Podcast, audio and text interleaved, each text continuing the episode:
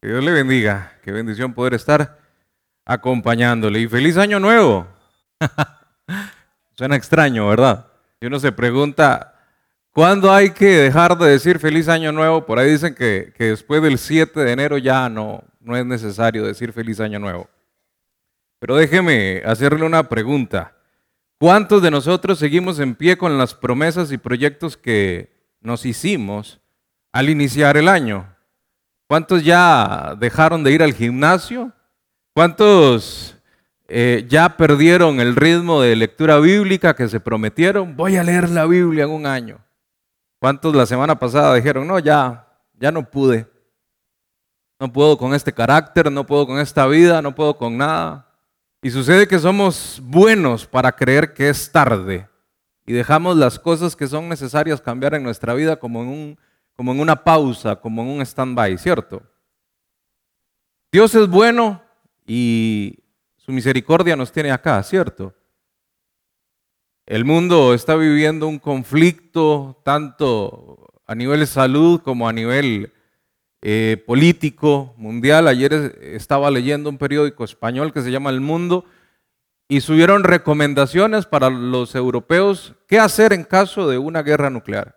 Híjole, esto está, esto está serio, porque entonces ya les recomiendan qué hacer, dónde estar, buscar sótanos, qué alimentos tener, qué ropa tener. Pero estamos acá, Dios es bueno, amén. Y Dios nos ha guardado. Hay desánimos que llegan a nuestra vida, hay momentos difíciles, hay momentos en que decimos, no, la verdad es que esto ya no tiene solución, yo soy así, no voy a cambiar, no puedo. Pero Dios siempre nos da la oportunidad de comenzar de nuevo, cada día. Dice el profeta Jeremías en su libro Lamentaciones, capítulo 3, versículos 22 y 23, por la misericordia de Jehová no hemos sido consumidos, nunca terminaron, nunca decayeron para mí. Sus misericordias nuevas son cada mañana. Grande es su fidelidad. Mi porción es Jehová, dijo mi alma.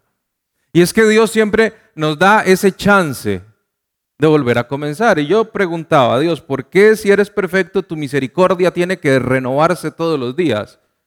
Y al corazón algo me dice, es que el problema no soy yo, el problema es usted, Alejandro es tan imperfecto que necesita de una misericordia nueva todos los días para volver a comenzar.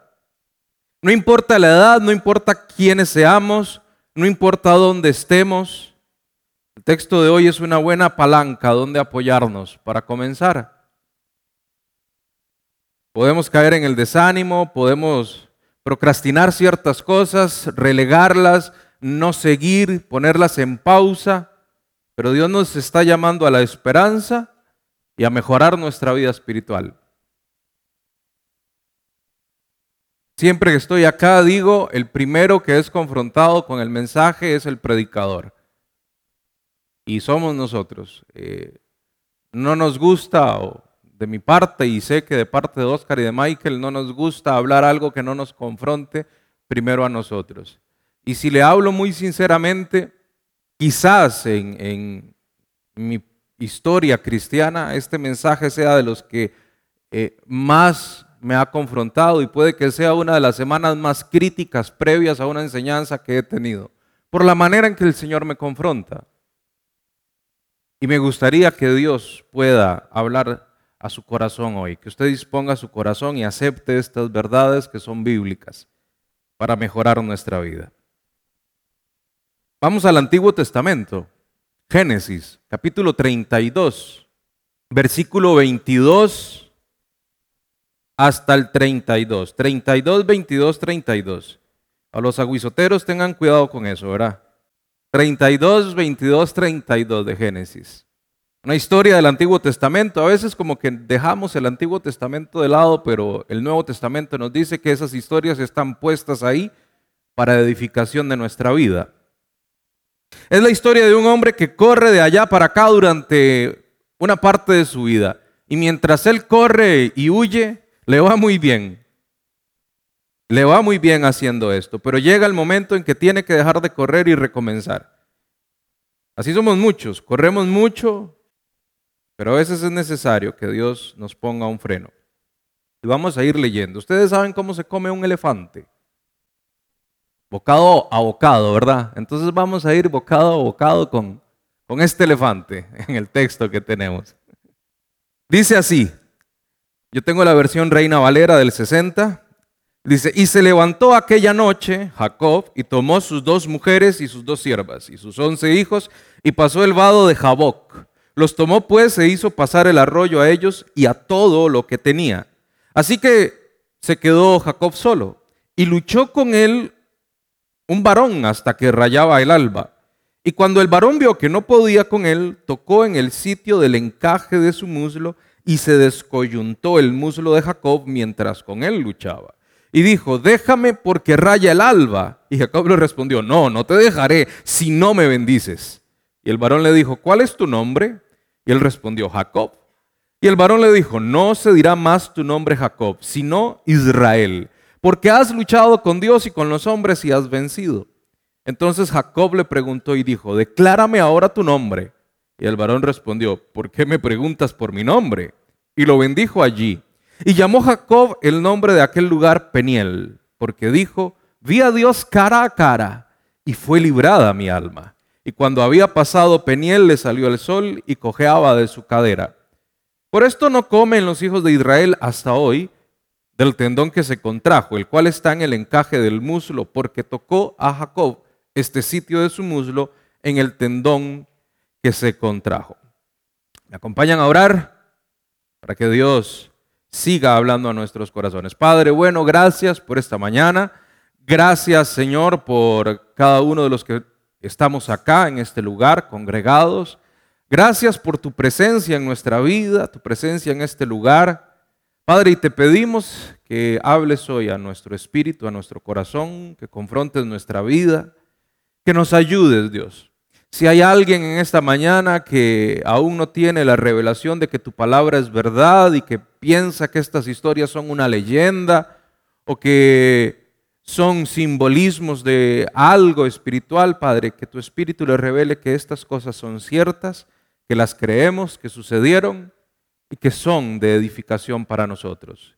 Que no salga nada de mi boca que no venga de ti, Señor, y que sea solo un instrumento tuyo, Padre. En el nombre de Jesús. Amén y amén. Jacob, ¿quién es Jacob? Puede que usted lo conozca bien, algunos quizás no tanto, pero déjeme contarle así rápidamente quién es Jacob. Es uno de los patriarcas de los que habla el Antiguo Testamento. Cuando uno lee que dice yo soy el Dios de Abraham, de Isaac y de Jacob, es ese Jacob del que está hablando la Biblia. Es el hijo menor de Rebeca y de Isaac, es gemelo de Esaú.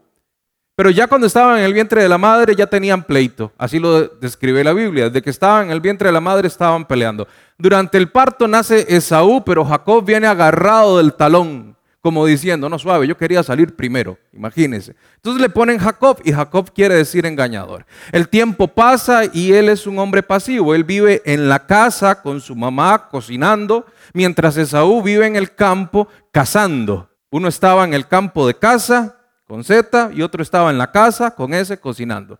Ese es Jacob, es un hombre pasivo. Él anhela la bendición y entonces se la compra a su hermano mayor, la bendición de ser el hermano mayor. Y al hermano mayor a Esaú no le interesaba mucho y se la vendió por un plato de lentejas. Ese es Esaú. Pasa el tiempo y cuando llega el tiempo de la bendición del hijo mayor, Isaac lo llama y le dice a Esaú, prepárame algo de comer porque te voy a bendecir. Y Esaú se fue a hacer lo que sabía hacer, a cazar. Pero entonces Jacob le robó la vuelta, le ganó el mandado con ayuda de la mamá, le cocinó un cabrito y como era un engañador se hizo pasar por Esaú. Le dio a beber vino, claro, lo preparó y el papá lo bendice con la bendición de la primogenitura. Cuando el hermano mayor llega y se da cuenta de lo que sucedió, ¿qué pasó aquí? Pero ¿cómo puede ser posible? Voy a perseguir a mi hermano hasta matarlo, no lo voy a perdonar. Entonces la mamá le dice a Jacob, póngase a correr, váyase porque me lo van a matar. Y ahí aprende Jacob a correr. Así lo describe la Biblia. Dice que él huye. Y si leemos parte de la historia de Jacob, él vive huyendo, corriendo. Pero no le va mal haciendo eso. Resulta que él va y conoce a una mujer que se llama Raquel y se enamora. Es hija de su tío Labán. Y cuando se va a casar, el tío lo engaña y le da a Lea por esposa. Qué familita, ¿verdad? Y le da a Lea por esposa y tiene que trabajar 14 años con el suegro para estar con esas dos mujeres que, que son su esposa. En cuestión de una semana se cree que fue que sucedió todo esto, pero tiene que cumplir un contrato de 14 años con el suegro para poder este, quedar libre de ese contrato. Dice el texto que entonces Jacob agarró a Lea y a Raquel y pasó del otro lado del río. ¿Por qué? Porque él se quería encontrar con su hermano años después. Cuando él ya es libre, porque la Biblia dice que él huyó otra vez del suegro, lo engañó, y se quería encontrar con el hermano, con aquel que lo quería matar desde hacía años. Y es ahí donde encontramos a Jacob. Él tiene un recomenzar en su vida. Y a eso es lo que vamos hoy. Nunca es tarde para recomenzar cuando la bendición es buena. Yo secciono esta enseñanza en cuatro partes que nos pueden hablar. Y primero es la soledad. Jacob se quedó solo. Jacob era un hombre poderoso. Léalo en su casa. Tenía pertenencias, tenía vacas, tenía ovejas, tenía cabras, tenía dos mujeres y tenía dos siervas. Si leemos eh, detenidamente, culturalmente, lo que esto quiere decir, cuando usted tenía dos siervas era porque tenía mucho. Y si usted lee las pertenencias de Jacob, eran muchas. Era un hombre que tenía bastante. No era eh, pecado tener dos mujeres porque esto es preley, esto es antes de la ley, le era permitido hacerlo. Tenía 11 hijos, imagínense, tenía un poder económico enorme, un imperio. Era un hombre próspero que tenía garantizada la estirpe, tenía 11 hijos. Podríamos decir hoy, poner un ejemplo, que era un hombre que tenía empresas, que ayudaba a la gente, que tenía un estatus bueno, que tenía de todo, tenía casa propia, imagínense lo que es tener casa propia, sin deudas. Tenía un imperio, era una marca. Si encendiéramos hoy la televisión, veríamos Jacob como marca ahí. Probablemente hasta un celular. Celular es Jacob, el que corre más rápido. Lo había logrado todo por su cuenta, nadie le había regalado nada. Pero llega un momento en su vida donde él empieza a temer por su vida y donde en ese temor se quiere morir.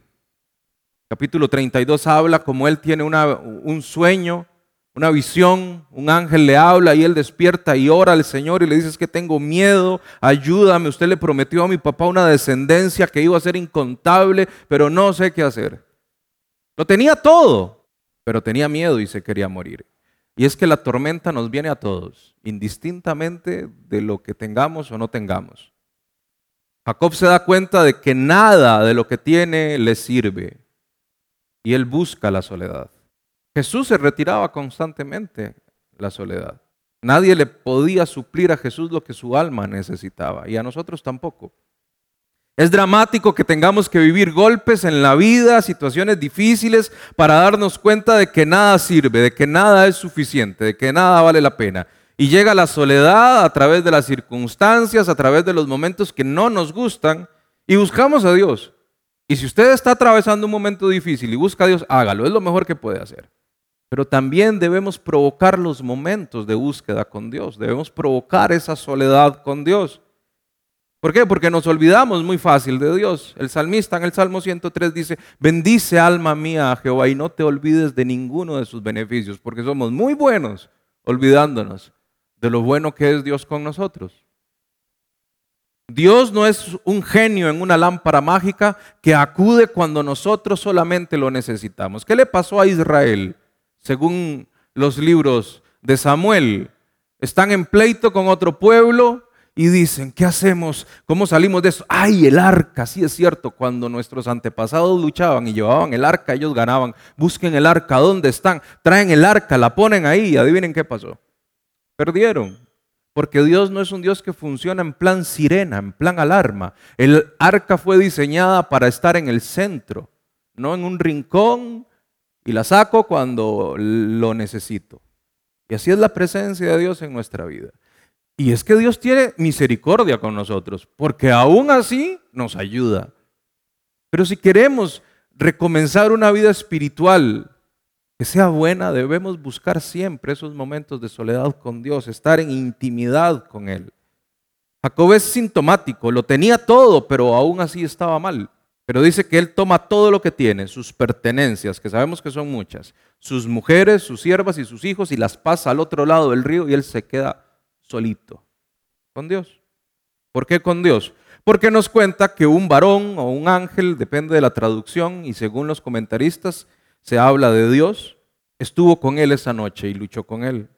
El consejo que a veces tenemos de distraernos cuando estamos muy cargados, que nos dicen, vaya, busque la playa, busque la montaña, busque un entretenimiento, haga esto, haga lo otro, a veces no es tan bueno, porque lo que necesitamos en realidad es un momento de intimidad y de soledad con Dios. Yo le he dicho a Dios, no me dejes conmigo solo, porque yo soy mi peor enemigo. Alguien escribió que Satanás encuentra en mí un perfecto aliado para atacarme, porque vienen pensamientos y vienen ideas y, adivinar de dónde vienen, si de mi carne, si del enemigo. Prefiero estar siempre con él. Entonces, el punto uno, tenemos que buscar una soledad con Dios momentos, provocarlos, estar con Dios. A veces se nos pasan horas y horas haciendo cosas que no nos llenan. Y son las 3, 4 de la mañana y estamos viendo videos de tailandeses haciendo piscinas con barro y cañas de bambú. No les ha pasado. Algunos sonrieron, ¿verdad? Ya se están acusando por este lado. Busquemos la soledad con Dios. Segundo punto es la vida espiritual. Y es que es eso, de eso se trata, de buscar a Dios, vida espiritual. Jesús es el gran ejemplo. ¿Por qué? Porque Jesús no era un ermitaño, él no pasaba solo. A, Jesús le gustaba la gente. A Jesús le gustaba darle a la gente. Pero ¿de dónde venía todo lo que le daba a la gente? De los momentos en soledad con Dios. La Biblia dice que Jesús hacía esto, hacía lo otro y se retiraba para estar a solas con su Padre. Si lo hacía Él, ¿cuánto más nosotros debemos hacerlo? Buscar esa soledad que va a fomentar mi vida espiritual. No lo he llamado la espiritualidad, porque hoy el término espiritualidad está muy distorsionado. Se entiende en el mundo como un montón de cosas, como algo sensorial, como algo etéreo, místico, volátil, muy en la línea de las energías positivas y ese montón de cosas raras. ¿Han escuchado eso de hay un campeón dentro de ti? Busca el campeón que hay dentro de ti. Naciste para ser un campeón. Mi hermano, mi hermana, lo voy a desilusionar. No hay un campeón dentro de usted y nunca habrá un campeón dentro de usted. Nunca. El único campeón dentro de usted debe ser Jesús. Por eso Pablo dice, no vivo yo, ahora vive Cristo en mí. Él sabía que dentro de él no podía haber algo que reinara, que fuera bueno y dice, no, yo le doy el lugar a Él para que Él reine en mí. Y cuando hablamos de espiritualidad, mucha gente tiende a confundir esas cosas. La espiritualidad es una relación con Dios, es vida espiritual. Una relación con su Hijo Jesús, es conocerle a Él a través de la palabra y conocer al Padre. No espere conocer a Dios y llenar su vida sin conocer la palabra. No va a suceder. Para eso nos fue dada su palabra. Esa es la palabra de Dios. La espiritualidad con Dios no es una panacea, es una lucha. Y ahí vemos a Jacob luchando. Se quedó solo, pero se quedó con Dios. No estaba metido en el celular, no estaba viendo Netflix a las 2 de la mañana, no estaba chateando con quien no tenía que chatear. Él se quedó luchando. Dice que se quedó agarrado de Dios. La gente sabe que hay una necesidad interior en el ser humano que debe ser saciada, todos. Y no tiene nada que ver con lo material.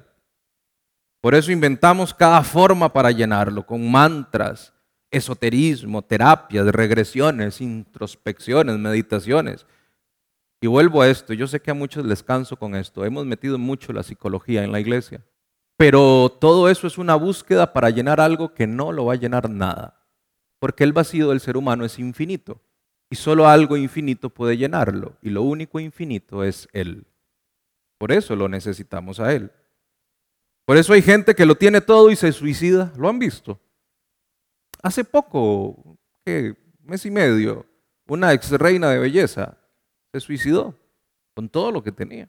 Pero también vemos que hay gente que no tiene nada y lo tiene todo. Recuerdo a un profesor de radio, a Jorge Arce, trabajé con él eh, algunos años mayor que yo, muy joven. No he conocido a alguien, y aquí hay gente que, que quiero muchísimo, a todos, pero no he conocido a alguien más querible y más cariñoso que Jorge Arce. era un peluche. Los años pasan, se pierde comunicación y un día me informan que está enfermo en el hospital, que tiene un problema y que está muy mal y que sería bueno que lo vaya a visitar. En cuestión de, cinco, cuatro días él presenta síntomas, lo llevan al hospital y, y al quinto día fallece. Un problema hepático. No pude ir a verlo. Pero su esposa cuenta que él está acostado en la cama, está dormido, tuvo un momento de mucha paz durante esos días. Él despierta y mira a su esposa y le dice, Thais, se llama Thais, vos sabes que te amo, ¿verdad? Dice, sí. Decirle a todos mis amigos que los amo. Ya estoy preparado. Y sonrió y cerró los ojos y murió sonriendo. Eso es la vida espiritual llena. Él sabía quién habitaba en él. Estaba enfermo, pero lo tenía todo porque lo tenía Él. Pero eso se logra luchando en nuestra vida espiritual. No me malinterprete, no es que tengamos que hacer obras.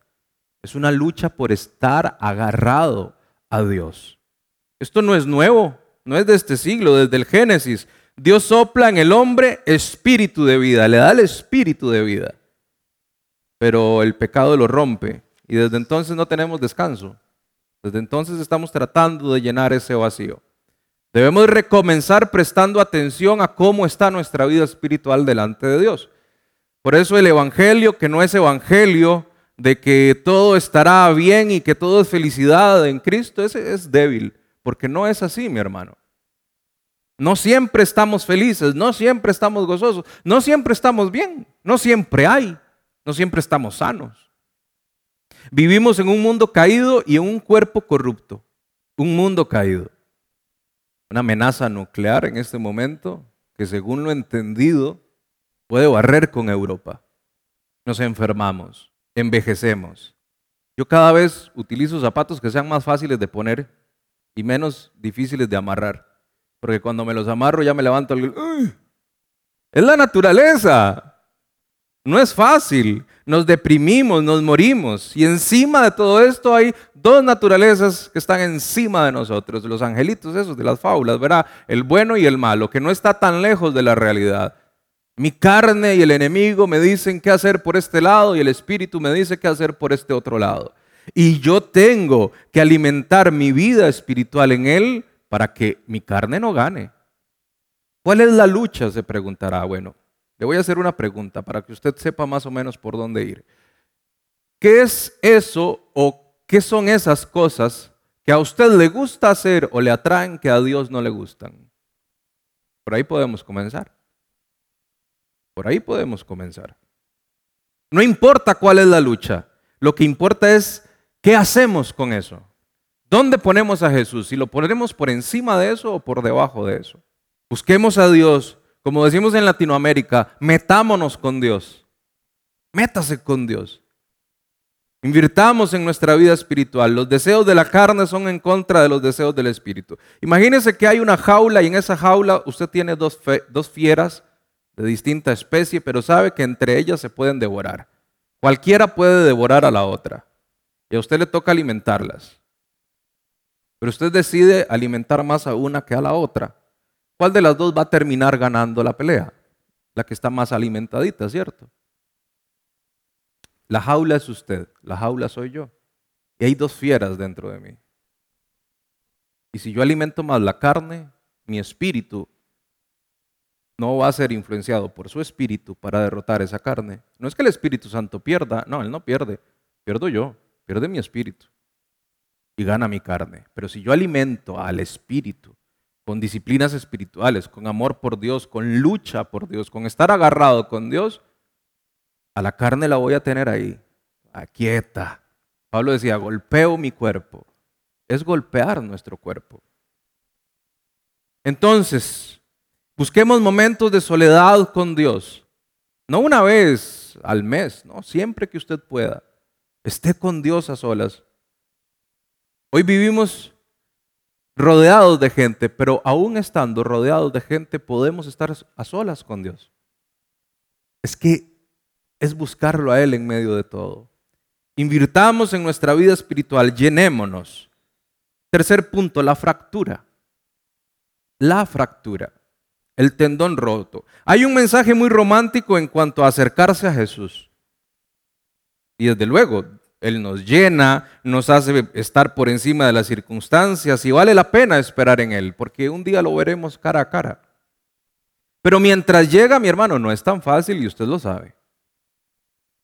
Está bien lejos de la realidad de ese romanticismo.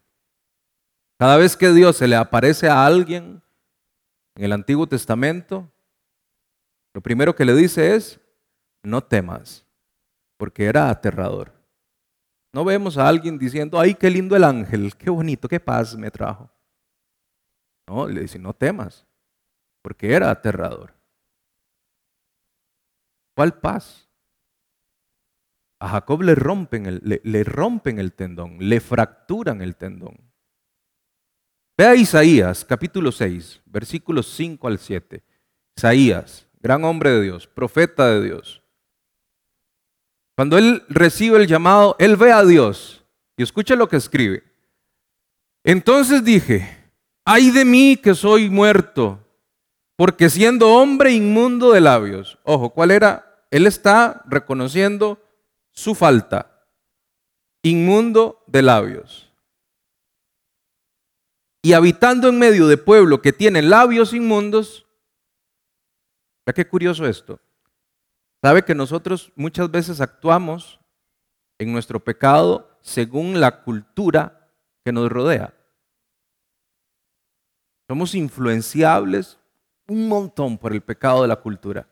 El mismo pecado que tenía Isaías era el que vivía todo el pueblo.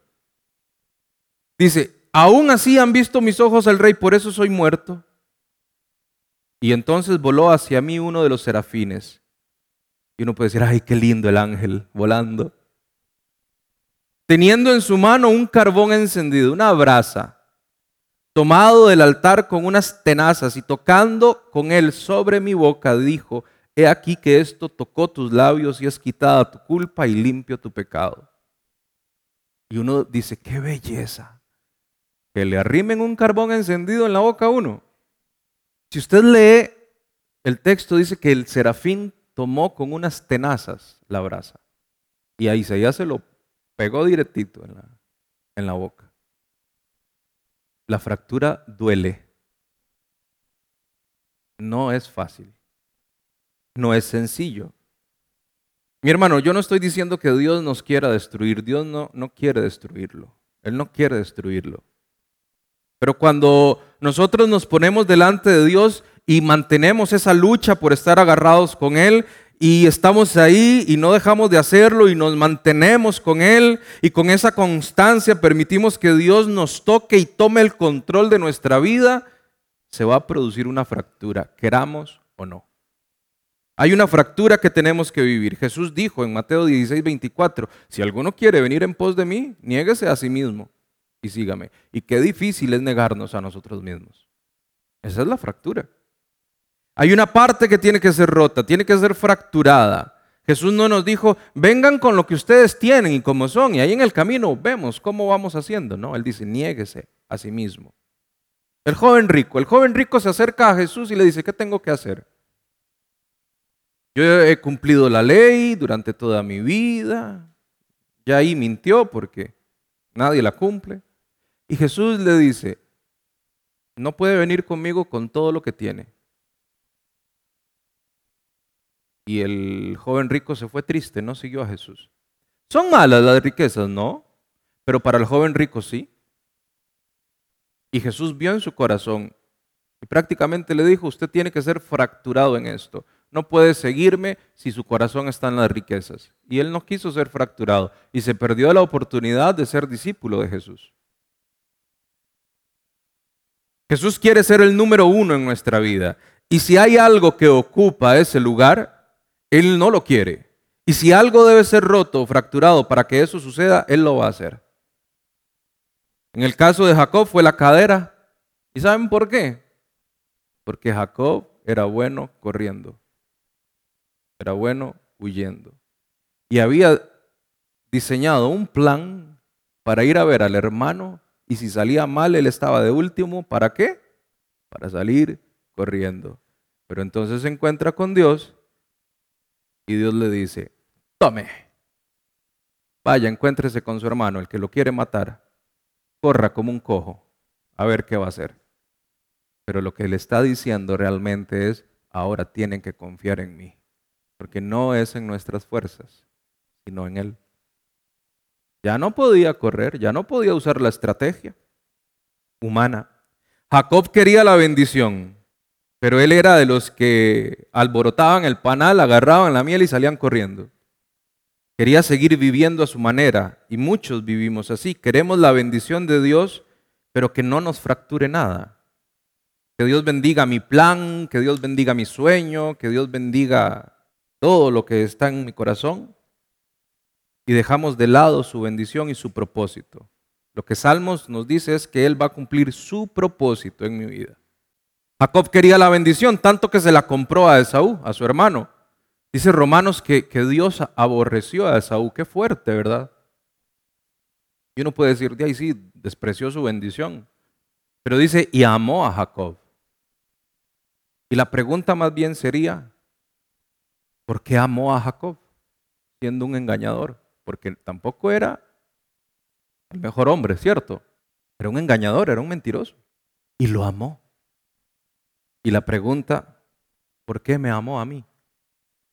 Y usted se la puede hacer, ¿por qué me amaste, Señor? ¿Por qué me amas?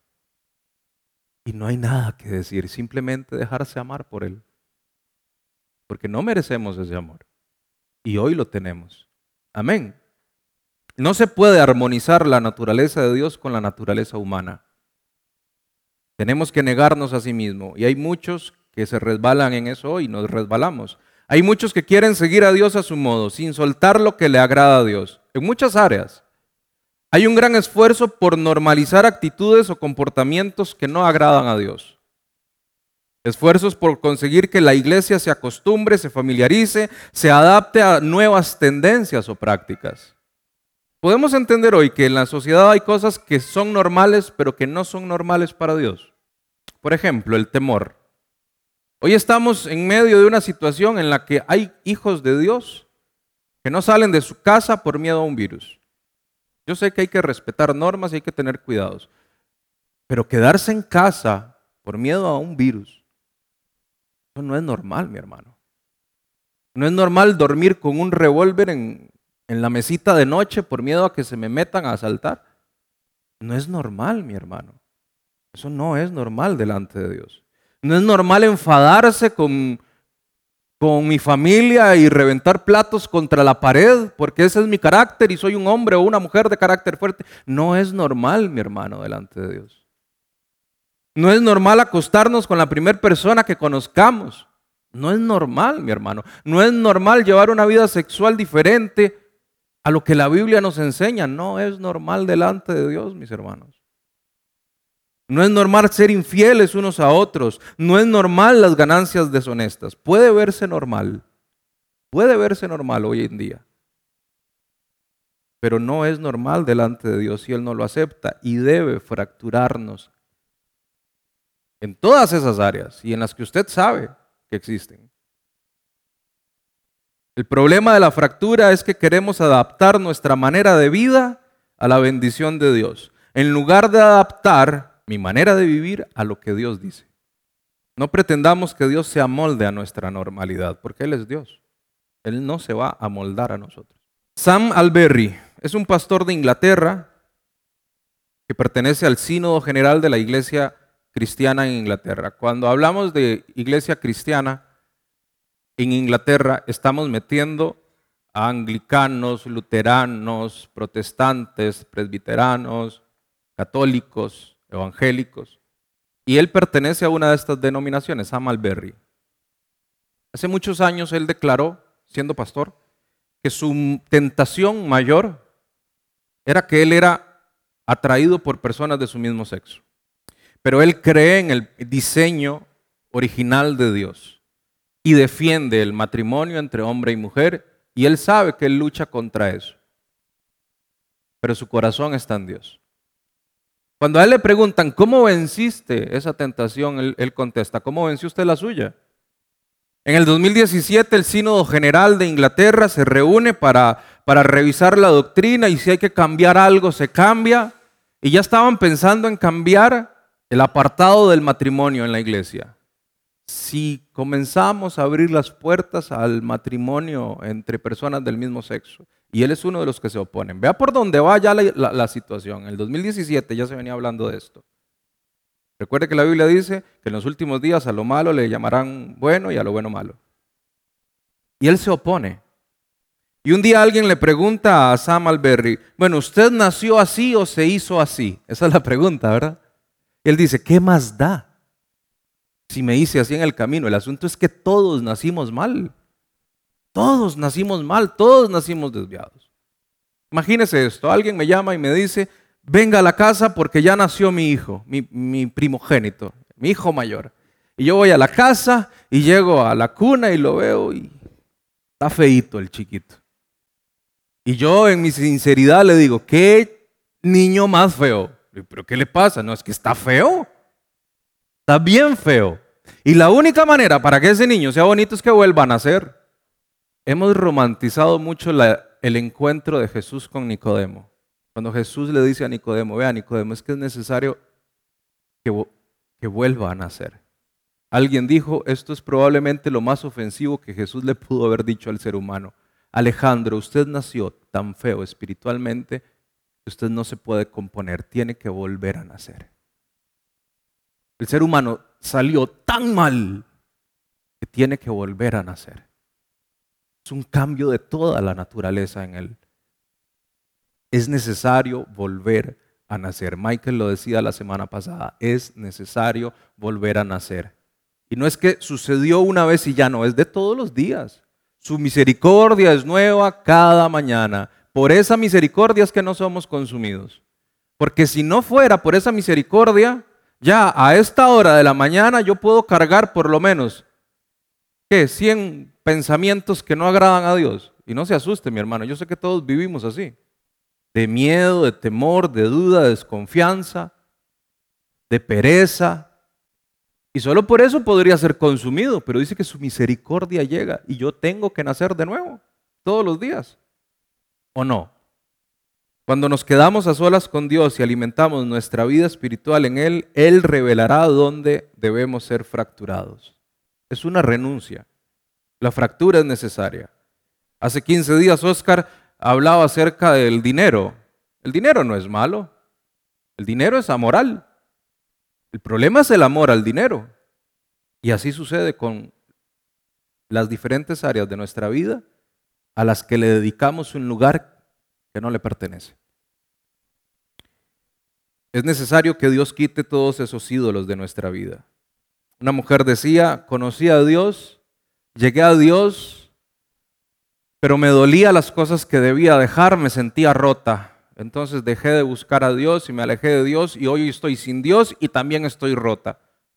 Mi hermano, mi hermana, en el mundo o en Dios vamos a estar fracturados.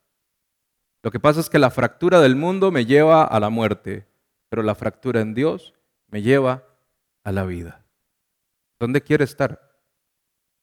Si tu ojo te es ocasión de caer, Sácalo, dice. no, no vayan y se saquen un ojo, ¿verdad? Literalmente. Hay cosas que debemos arrancar donde Dios tiene que fracturarnos. Y yo no estoy juzgando a nadie. No se sienta juzgado.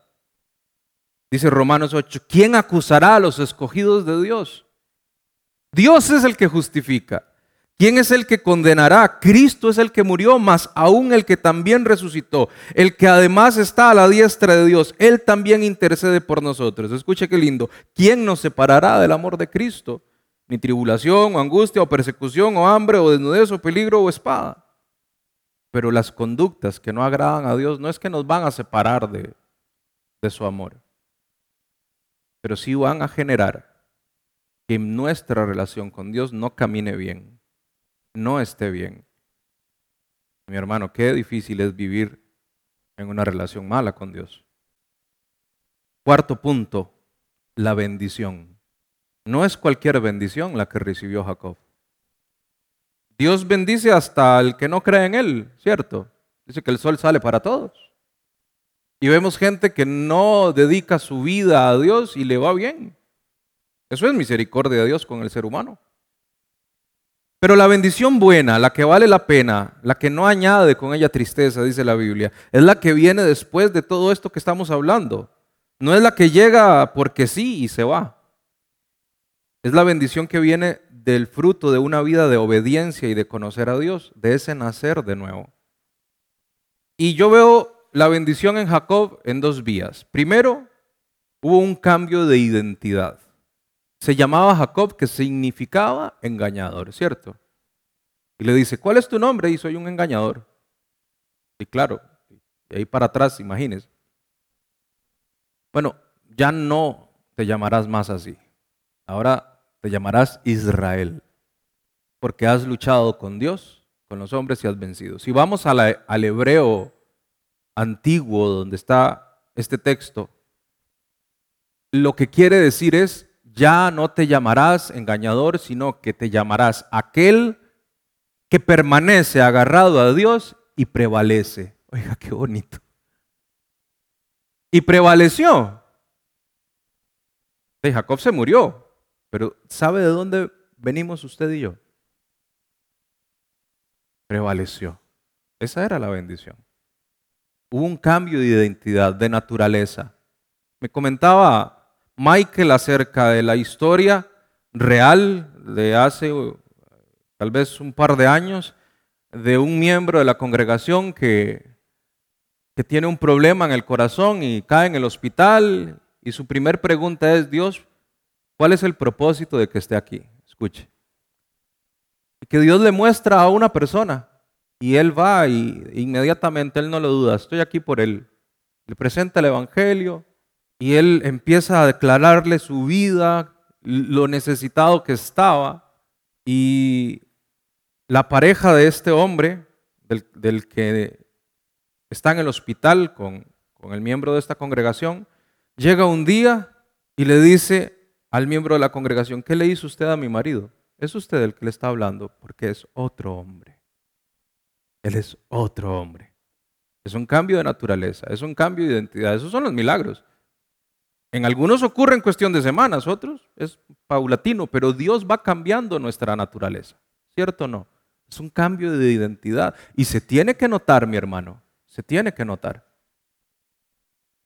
No fue un billete de lotería la bendición de, de Jacob, no fue un viaje en crucero, no fue un aumento de sueldo, su naturaleza fue cambiada.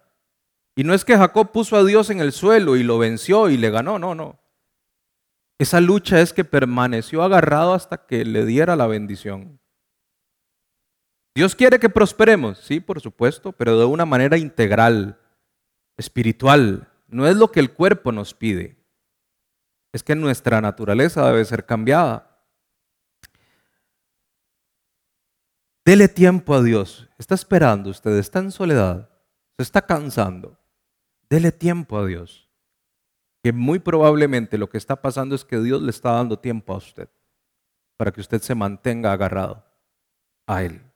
Todos necesitamos, todos estamos esperando, todos nos enfermamos, todos buscamos terapia, todos buscamos rehabilitación. Pero lo que debemos hacer es meternos con Dios. La segunda línea de la bendición que veo y creo que es lo más bello es cuando Jacob dice, vi a Jehová cara a cara y fue librada mi alma. Esto es lo más espiritual que yo leo de Jacob. Vi a Dios cara a cara y fue librada mi alma. Nuestra alma está presa sin Él. Y puede que hoy nuestra alma esté amarrada a conductas en las cuales Dios tenga que fracturarnos para darnos una mejor vida en Él. ¿Por qué? Porque el pecado es un grillete que nos esclaviza.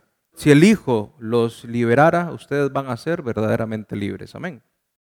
Concluyo. Omaira Sánchez Garzón, una niña de 13 años, colombiana, vivió la erupción del volcán Nevado del Ruiz en 1985. Adquirió reconocimiento mundial al estar tres días atrapada del pecho hacia abajo entre el lodo y restos de su propia casa mientras las cámaras de televisión transmitían incesantemente la situación.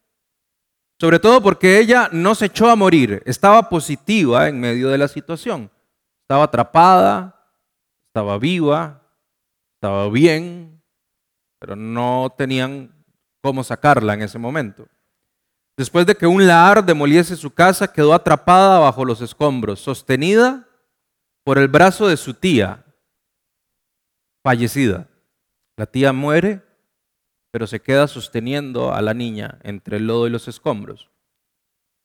Su valentía y dignidad conmovió a los periodistas y socorristas, quienes pusieron gran empeño en reconfortarla.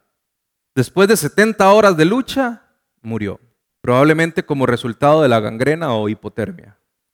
Su muerte puso de relieve la incapacidad de los funcionarios para responder correctamente a la amenaza del volcán en contraste con los esfuerzos de los voluntarios de rescate y los trabajadores por llegar y atender a las víctimas atrapadas, a pesar de los inadecuados suministros y equipos con los que no pudieron lograr nada. Hay videos, usted lo puede buscar, de la niña y durante esos tres días donde está atrapada, cómo su rostro empieza a demudar y se mantiene positiva. Ella cree que la van a sacar, ella cree que pronto va a salir, le envía un mensaje a su mamá que estaba lejos en aquel momento y esta historia me deja tres puntos en los cuales pensar. Podemos vernos bien. La gente puede vernos bien. Y nosotros podemos llegar al espejo y vernos bien.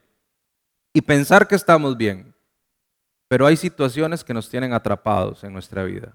Conductas que nos atrapan, que parecen familiares, como la tía, pero que estaba muerta. Conductas de pecado que parecen familiares y que nos están agarrando. Dos, el mundo es incapaz de darnos una solución. Ni la terapia, ni las pastillas, ni la psicología nos pueden dar la verdadera solución. Pueden calmarnos, pero la verdadera solución, el milagro, el mundo no lo puede dar. Y tercero, solamente un milagro puede sacarnos de nuestro lodo y darnos un nuevo comienzo y llega a través del arrepentimiento y del convencimiento que necesitamos de Dios todos los días. El salmista en el Salmo 40, versos 1 y 2 dice, pacientemente esperé en el Señor. Escuche la lucha, escuche la soledad. Pacientemente esperé en el Señor. Y Él me oyó y escuchó mi clamor. Inmediatamente, no, a veces no sucede inmediatamente, pacientemente, estuvo luchando y se inclinó a mí y me hizo sacar del pozo de la desesperación, del lodo cenagoso. Puso mis pies sobre peña y enderezó mis pasos. Soledad con Dios, lucha por nuestra vida espiritual, una fractura que tiene que ocurrir en una o en varias áreas de nuestra vida y una bendición que cambia nuestra naturaleza por alguien que permanece en Dios con sus pies sobre la peña. Vale la pena, ¿cierto? Leí que a la niña quisieron amputarle las piernas y alguien dijo que no. Y quizás si lo hubieran hecho, si hubiesen producido la fractura, la hubiesen salvado. Qué analogía. Y no es religión, o sea, no hagamos de esto religión, mi hermano, porque yo puedo hacer de la búsqueda de Dios una religión. Yo puedo hacer de la soledad en Dios una religión. Yo puedo hacer de venir a la iglesia una religión. Yo puedo hacer del bautismo una religión. Yo puedo hacer de celebrar la cena del Señor una religión y, creer que por hacer esas cosas estoy bien. Y vivirlas religiosamente. Y desenfocarme de, de qué se trata. Porque vea lo que hacen ellos. Versículo 32 de Génesis, ahí 32, 32. Por esto no comen los hijos de Israel hasta hoy del tendón que se contrajo, el cual está en el encaje del muslo, porque tocó a Jacob este sitio de su muslo en el tendón que se contrajo. Yo me pregunto, ¿de cuál de los dos tendones? ¿Del derecho o del izquierdo? ¿De qué animal? ¿De las aves, de las vacas, de las cabras? No hay una orden de parte de Dios en ninguna parte donde les diga, ustedes tienen que hacer esto y durante muchos años se privaron de comerse el muslito, con lo rico que sabe, simplemente por religión, porque ellos somos buenos. Nosotros somos buenos para hacer religión. Hay cristianos que piensan que por venir a la iglesia todo va a salir bien. Y si dejo de ir a la iglesia todo va a salir mal. No, es, que el, el estar en comunidad es para otra cosa. Hay bendición y vida eterna. Es disfrutar a Dios. El bautismo no salva a nadie. Pero me pone delante del mundo diciendo, soy un hombre nuevo, soy una mujer nueva, he sido lavado. La cena del Señor no salva a nadie, pero me permite recordar a mi Cristo y vivir en comunidad y celebrar todos juntos que Él va a volver y va a regresar. La soledad con Dios yo puedo convertirla en una religión. La lucha con Dios yo puedo convertirla en una religión. No lo hagamos, mi hermano. Que nuestra verdadera razón sea buscar la bendición de Dios, que es un cambio de naturaleza, ver a Dios cara a cara, ver a Dios cara a cara y librar nuestra alma. ¿En dónde estamos hoy? ¿Qué somos ante Dios? La invitación es para que hoy creamos que Dios nos está llamando a permanecer con Él. En medio de tanto ruido y escándalo, en medio de tanta gente, estar a solas con Él. Luchar por conocerle, ser fracturados, recomenzar, nacer de nuevo, que su bendición viene. Amén. Su bendición viene. Su bendición viene. Él regresa pronto, mi hermano, mi hermana. Y mientras tanto, vea qué misericordia, nos deja ser bendecidos en un montón de áreas más. Queda mucho por vivir. Quizás algunos acá van a vivir un montón de años más. Quizás a otros el Señor nos llame muy pronto. Pero mientras tanto luchemos por permanecer en Él. ¿Vendrán momentos difíciles? ¿Lo voy a desanimar otra vez probablemente? Sí. Más adelante en la historia de Jacob, alguien le pregunta, ¿cuántos años tienes? Y él le dice, 120, y de esos muchos no han sido buenos. Pero permaneció. El padre de las doce tribus de Israel. Nunca es tarde cuando la bendición es buena. Pero Mañana sí. Mañana es tarde, es hoy. Y si usted está escuchando este mensaje por primera vez, usted necesita comenzar hoy, hoy es el día. Y si usted ya es una persona que conoce a Dios y necesita recomenzar en ciertas áreas de su vida, volver a intentarlo, no se canse, mi hermano, comience hoy, que su misericordia la está estrenando. Tal vez usted llegó hoy al al closet o al ropero, como le decimos los de más de 40. Y dijo, no tengo nada nuevo que ponerme.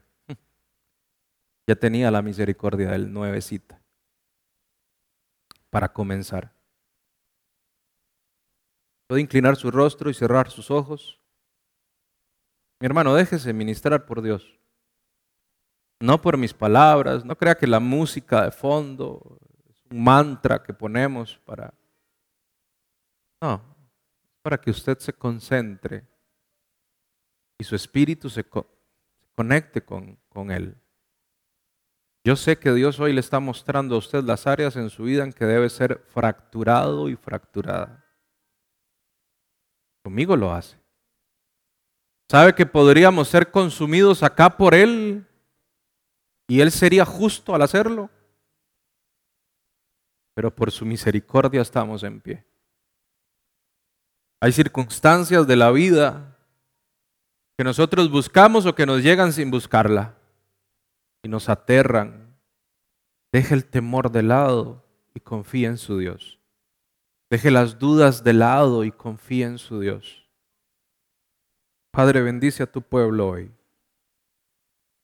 Y perdónanos por aferrarnos, Señor, a las cosas materiales,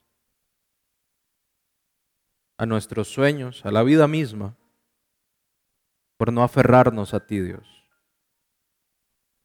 Como dice la canción, Dios, manténnos firmes y arraigados en ti, Señor. Siembra nuestros pies en ti, Señor. Fractura, Dios, lo que sea necesario por conocerte, por vivir conforme a tu voluntad, por agradarte, Señor. Creemos tu bendición, Dios. Hoy rogamos tu bendición. Hoy rogamos conocerte. Hoy rogamos verte cara a cara, Dios, y que cambies nuestra identidad. Que si nuestro carácter es un problema en nuestro hogar, cambia esa identidad. Que si el mirar cosas que no son buenas para mis ojos y para mi alma, Dios, pueda dejar de hacerlo y ser libre de eso y que cambies mi identidad. Que si acostumbramos a ser infieles, Señor, cambia nuestra identidad. Que si acostumbramos a temer, Señor, cambia nuestra identidad. Que si acostumbramos a olvidarnos de ti, Señor, y tenerte en un rincón solo para cuando llegan los momentos difíciles, cambia nuestra identidad. Déjanos conocerte, verte cara a cara y libra nuestra alma. Sácanos del lodo cenagoso. Pon nuestros pies sobre peña. Ayúdanos a conocerte. Dice tu palabra que entonces el sol le salió a Jacob. Padre, que hoy podamos ver tu sol salir en nuestra vida que podamos recomenzar hoy en una nueva vida espiritual, Dios, contigo, conociéndote. Si hay alguien hoy que no te conoce, Señor, y le estás hablando al corazón, permite que pueda entregar el control de su vida en tus manos, Señor. No es necesario repetir una oración, es simplemente reconocer que necesitamos de Dios para tener a Dios, para tener la bendición y para tener salvación. Padre, y pon personas que acompañen a los que hoy están decidiendo comenzar este camino para disipularlos, para guiarlos, para crecer juntos. Y si hay, Dios, en nosotros personas que hoy recomienzan una vida, Señor, fracturada, que podamos acompañarnos, Dios, entre nosotros y crecer en ti, Dios, como familia. Gracias por hoy, Señor. Gracias por nuestra vida. Sigue hablando, Dios.